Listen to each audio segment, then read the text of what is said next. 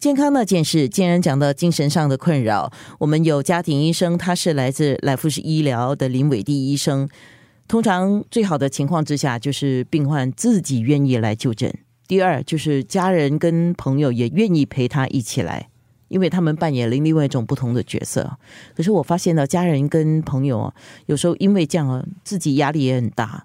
那你们有去辅导那个陪同来的家人或者是朋友吗？家人跟朋友的压力一直都是很大，而且也不一定是精神方面的疾病啊，比方说可能老人照护啊、慢性患者啊，其实我们都会常常注意到家人跟朋友的心理状况这样子。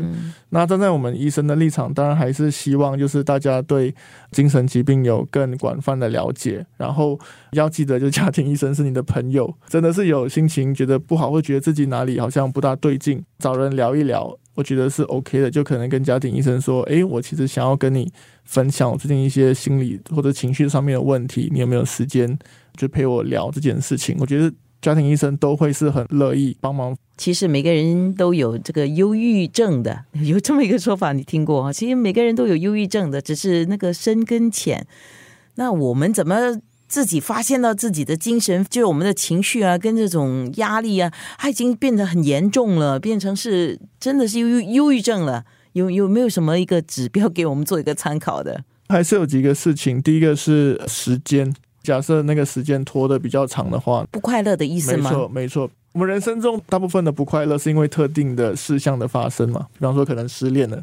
他不是犹豫，那个只是你对这个特定的事项的反应。可如果那个事情，那个不开心的情绪一直一直蔓延下去。那可能就是出现问题了，大脑的化学物质已经有所变化，就是一两个星期这样的状况吗？可能更久。所以第一个是时间，那第二个是它有没有对你的生活造成影响？不想吃，不想睡。对，而且可能包括你工作上的表现，你跟家人之间的关系。可能之前你是一个很快乐的人，大家都很喜欢你，然后你是一个工作上呃很棒的人，你突然你就是工作表现变得很差，你的家人也对你有意见，那你肯定想说，诶，是不是你的心理方面出现了问题？那可能需要就诊。当事人或家人在怎么样的情况之下呢，就应该要求医。当事人跟家人，除非那个病人他自己有做出比较极端的事情，比方说可能伤害他自己，做一些自残啊，或者甚至有自杀的倾向啊，或者是一些比较极端暴力的行为，那这个当然绝对是一定要求助的。可是，一般来说，觉得可能会比较希望朋友或家人采取一个鼓励的方式。或者是一个探寻可能性的方式，你可能可以问一些问题，是诶，你最近好像心情看起来很不好，怪怪的，要不要找个医生看一下？对我可能会比较希望就是家人或朋友用这种方式去询问当事人，试探性的去询问当事人的意愿，而不是好像说，诶，你好像你病了，你病了，你有问题看医生这样子，而不是用这种态度。所以我觉得可能用一种比较友善，呃，比较不做任何预设的。